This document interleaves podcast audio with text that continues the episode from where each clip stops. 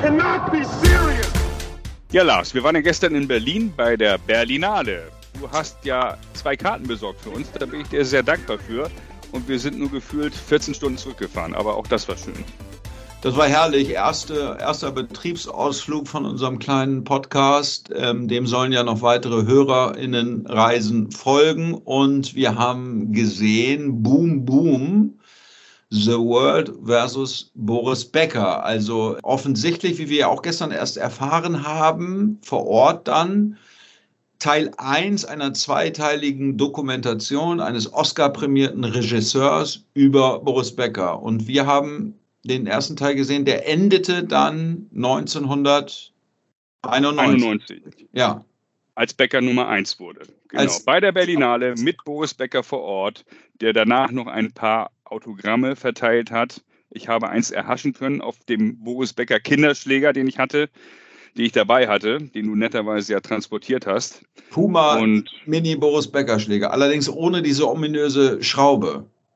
Richtig, ohne das Power Control System. Power Control System, genau. Bildmaterial, Videomaterial von dem gestrigen Tag bei der Berlinale haben wir hochgeladen. Ganz, ganz tolle Fotos und Videos gemacht. Könnt ihr euch bei Instagram anschauen. Was sagst du zum Film? Du siehst ja nicht nur aus der Sicht des Tennisfans rauf, sondern du hast ja eben noch einen anderen künstlerischen Zugang zu so einem Thema, ähm, auch wie ein Film gemacht wird. Ich sitze da ja als dover Tennisfan und denke, geile Ballwechsel, geil McEnroe, Borg, super Wielander und äh, bin begeistert aber geiler Passierball. Ach ja, das Match, das, er, das erinnere ich auch noch. Ach, ja. das wusste ich gar nicht mehr. Aber du blickst da ja noch ganz anders drauf, oder? Ja, natürlich. Also man muss, man muss zwei Sachen vielleicht, vielleicht sagen. Das eine ist natürlich für eine, ich, ich fand es sehr bemerkenswert für eine Sport, also Tennis-Dokumentation, haben die sich wahnsinnig viel Zeit gelassen, also Erzählung irgendwie gehabt, die die Tennisbilder gezeigt hat. Wir haben ja ganze Ballwechsel in dem, in dem Film gesehen. Das ist natürlich äh, total spektakulär. Dann natürlich auch wirklich spektakulärste Aufnahmen. Ich glaube, die, die Credits an, an Quellen, ähm, von denen dieser Film ähm, Material bezogen hat, war irgendwie zwei Seiten lang so gefühlt äh, im Abspann. Also bestimmt von 30, 40 unterschiedlichen Medien haben die Material besorgt. Da waren, da waren spektakuläre Sachen dabei. Für mich eine irre Erkenntnis auch, war mir so nicht klar. Ähm, wir erinnern uns ja alle an diese Pressekonferenz, die Boris dann nach seinem ersten Wimbledon-Sieg gegeben hat und, und, und alle immer irgendwie gesagt haben, der ist doof, weil der hat so gestottert und dit, und man sieht in, in, dem, in diesem Film eigentlich total gut, dass Boris mit, mit, mit 16, 17, wo sind da ja alte Szenen drin, der hat unfallfrei sehr, sehr gutes Englisch gesprochen.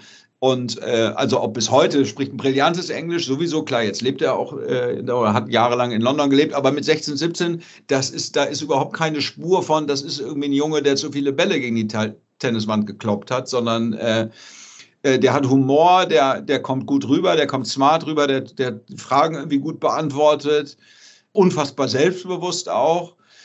Also das alles äh, hochspannend, cineastisch mochte ich irgendwie diese Duellsituation nicht, ähm, die da so ein bisschen äh, Tarantino-mäßig so äh, rausgearbeitet wurde, äh, so ein bisschen Cowboy-mäßig, ohne dass ich jetzt zu viel verraten wollen würde. Aber ähm, in Summe muss man sagen, ganz großes Werk, geiler, geiler Film, absolute, ja. absolute Empfehlung für jeden. Ich Tennis. denke auch. Ich denke auch. Also das, was man bei Breakpoint, so heißt doch die Doku auf Netflix, richtig? Ja, richtig. Ja, genau. Was richtig. man da vermisst hat, bekommt man da zu sehen. Gute Ballwechsel, wahnsinnige Partien, interessante Details zu einzelnen Matches, wie Becker äh, immer McEnroe genervt hat mit dem Husten, nur mal so ein Stichwort zu nennen. Wir wollen jetzt nicht alles hier äh, verraten.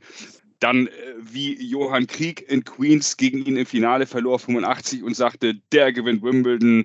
Einzelne Match-Highlights, Ion Tiriak, Günther Bosch, sensationell. Also bei Tiriak haben alle immer gelacht, weil der so, der redet ja wie ein, wie ein James Bond-Bösewicht und sieht auch noch so aus.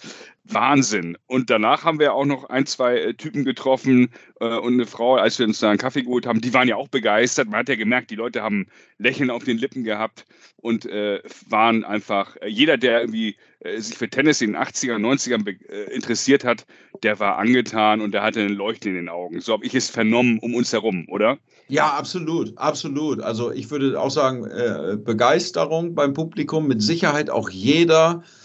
Ich erinnere mich an unser äh, Gespräch irgendwie, was wir mit diesen zwei äh, Herren 50 Tennisspielern geführt haben vom, vom TC Tiergarten.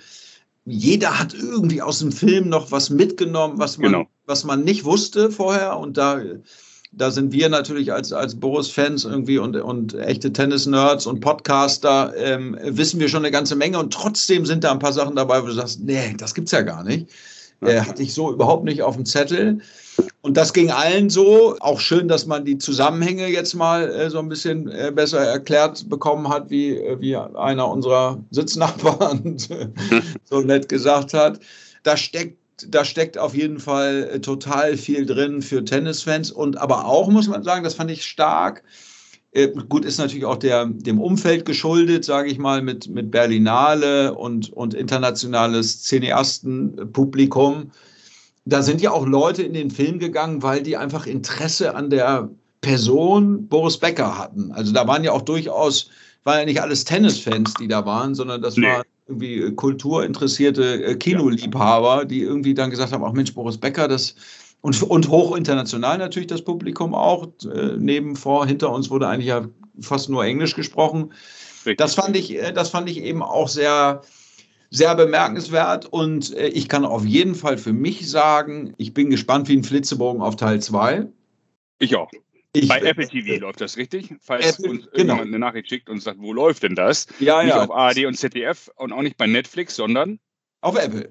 Apple. Apple TV, genau. Apple, das ist eine Apple, das ist eine Apple-Produktion. Offensichtlich haben die sich äh, die Rechte gesichert, haben dann mhm. oder äh, ich weiß gar nicht, es klang gestern so, als ob die Idee auf, äh, auf des äh, Regisseurs Schultern äh, entstanden ist sozusagen und der dann Apple ins Boot geholt hat und dann mit Boris auch bemerkenswerte Szenen, die sind ja im Trailer schon zu sehen, drei Tage vor der offiziellen Urteilsverkündung in London, jetzt in dem in seinem Steuerhinterziehungscase, da haben die ihn noch mal vor der Kamera gehabt und interviewt. Und da merkt man schon, okay, das ist jetzt eine Situation, die geht wirklich nahe, die geht auch beim ja. Zuschauen nahe, das fühlt man total und man kann sich, glaube ich, auch ein bisschen reinversetzen, wenn du nicht weißt, was dich da erwartet in so einem Urteil, dann auf Deutsch gesagt geht dir der Arsch natürlich auf Grundeis und das merkt man Boris auch an, da geht ihm echt. Also der, der, ist, der hat richtig Schiss, das sieht man, das sieht man in den Augen.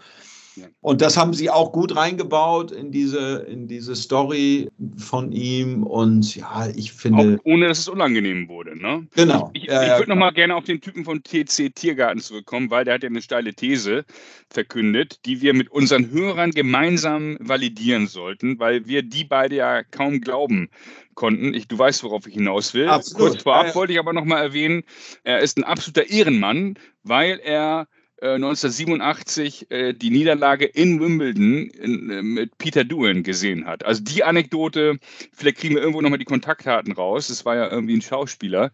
Ähm, ich habe den der Vorname Stefan. TC Tiergarten Herren 50, melde dich bei uns bitte. Oder wir ja. finden die Nummer über einen Freund raus. Aber die Anekdote war sensationell, wie er mit einem Privatjet von Kassel da äh, hinflog über äh, einen Gönner, so nennen wir ihn mal, und äh, dann. Gönner und Tennis-Fan offensichtlich, ja. Oder vielleicht war er auch der Grund, warum Boris das Spiel verloren hat. Man weiß es nicht. Äh. Auf jeden Fall hat der gute Mann die steile These aufgestellt, dass Steffi Graf mit überlackierten Adidas-Schlägern gespielt hat. Heißt, sie hat ja später den Dunlop 200 Max G gespielt und er meinte, nee, am Anfang der Karriere äh, hat die Adidas-Schläger genommen und überlackiert. Habe ich das richtig wiedergegeben? Ich habe das genauso verstanden. Und zwar das, das damals vorherrschende Modell, mit dem ja auch äh, Ivan äh, Lendl gespielt hat. Auch das äh, interessant. Ne? Boris sagt immer Ivan und nicht ja. Ivan. So, äh, oh. also offensichtlich okay. gab es. Ja, so, so, wird das in Baden ausgesprochen. Das wusste ich gar nicht, Ivan. Ähm, und äh, das soll der Schläger gewesen sein. Und ich, ich bin eigentlich drauf und dran. Ich bin jetzt, äh, wir sind gestern Abend, du hast es gesagt, nach, nach 14 Stunden spät irgendwie wieder angekommen. in Hamburg und heute war ein voller Tag. Aber ähm, ich werde heute Abend auf jeden Fall bei YouTube gucken, was ich da irgendwie noch so vor die Flinte bekomme, um mal zu schauen, ob das, ob das wirklich stimmt, weil ich, man, also überlackiert hin oder her, man erkennt den Rahmen. Man, man, man, wenn das stimmt, muss man es sehen können. Das kann ich mir nicht anders vorstellen. Ja, aber Lars, wir haben jetzt tausende Hörer. Das muss doch möglich sein, dass uns jetzt mal Freunde unterstützen und Hörer, die uns Komplimente machen hier und da, dass die mal einfach jetzt sagen, ich weiß es, ich habe mit Steffi damals gespielt und nein, der Schläger war nicht überlackiert. Ja, also irgendeiner, irgendeiner da draußen wird doch irgendwo im, im, im Lackierwerk von Dunlop gearbeitet haben. Ja und, und den, den 200G angestrichen haben und uns sagen, ob der ob die das auf dem Adidas-Rahmen drauf lackiert haben. Das denke ich ja auch. Also ich muss es für mich aber auch auf jeden Fall nochmal verifizieren, weil solche Informationen sind natürlich die, die mich auch, die mich auch anziehen, magisch anziehen, weil ich, ich stehe auf diese Insider-Informationen, wer, wer mit welchem Racket spielt und was wo überlackiert ist und das auch wirklich gar nicht Nike-Schuhe sind, sondern andere Schuhe und so. Das ist ja das, was, was einen richtig, was auch ein bisschen den Amateur vom Profi unterscheidet. Äh, Finde ich auch ja natürlich immer spannend. Und äh, ja, also da, da, da gibt es noch viel zu entdecken. Ich bin irre gespannt auf Teil 2, was es da noch zu entdecken gibt. Was kommt nach 91 noch in Boris Karriere, wie wir gestern gelernt haben, noch zwei Wimbledon-Finals. Richtig. Die er äh, beide nicht gewonnen hat. Mhm. Ja, ähm, 95 gegen Sampras und was war das andere? Ich komme gerade nicht drauf, das wirst du mir wahrscheinlich sagen können. Ähm, ja, genau. Keine Ahnung. Nee, weiß ich auch nicht. Edbeck wahrscheinlich, die Niederlage oder so. natürlich, ich, natürlich gegen Stefan. Stefan gegen Stich, das Finale kam ja nicht vor. Aber Michael Stich ist auch zu Wort gekommen. Aber nun wollen wir es nicht zu lang werden lassen, glaube ich, oder? Nein, wir müssen, ähm, Sonst würden wir echt die ganzen Details verraten. Also ja. guckt es euch an, ganz klare Sehempfehlung von meiner Seite. Fünf von fünf Tennisbällen. Wie viele Tennisbälle vergibst du? Ja, also von mir auch fünf von fünf Tennisbälle. Äh, früher im Internet hat man immer von, von Lesebefehl äh, im Vollen gesprochen und geschrieben. Äh, ich sage, ich sage äh, Sehbefehl bitte an alle da draußen. Muss man gucken. Also ja, einfach eine totale Pflichtveranstaltung. Fünf von fünf Bällen ähm, haben, haben alle einen, einen, ganz großen Job gemacht. Ja.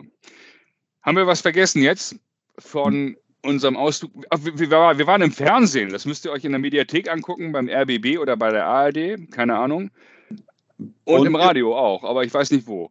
Ja, und wir haben es fast, äh, das bleibt so ein bisschen Mystery-mäßig, das wird erst auf Social Media aufgelöst, auf Instagram. Wir waren fast in der Teledisco. Was das, was das auf sich hat, Teledisco, das, das muss man selber rausfinden. Aber, wir sind nicht reingekommen. Aber, aber wir sind am Türsteher gescheitert. Das ist mal ganz klar am, am Sonntagnachmittag. Wann geht man auch sonst in die Teledisco? Das ist natürlich, ja. das ist Berlin, wa? Allerdings, allerdings. Lars, es war mir ein Fest. Nochmal vielen Dank, dass du es organisiert hast. Und ja, freue mich auf alle weiteren Aufnahmen mit André Antic vom Tennismagazin, mit Heiko Westermann, dem ehemaligen HSV-Spieler, mit Udo Riglewski. Wir haben richtig geile weitere Gäste in der Pipeline.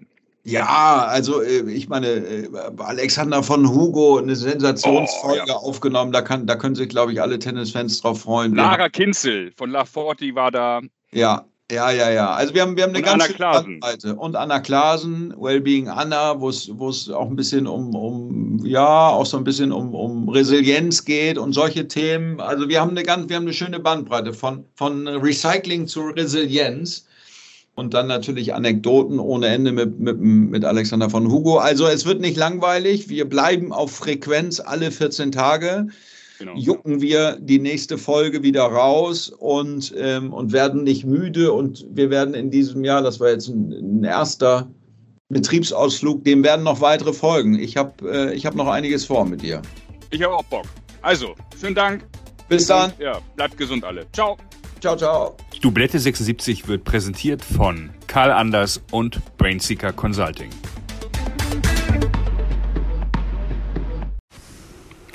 Folgt Dublette76 bei Instagram oder LinkedIn. Dublette76 wird präsentiert von Brainseeker Consulting.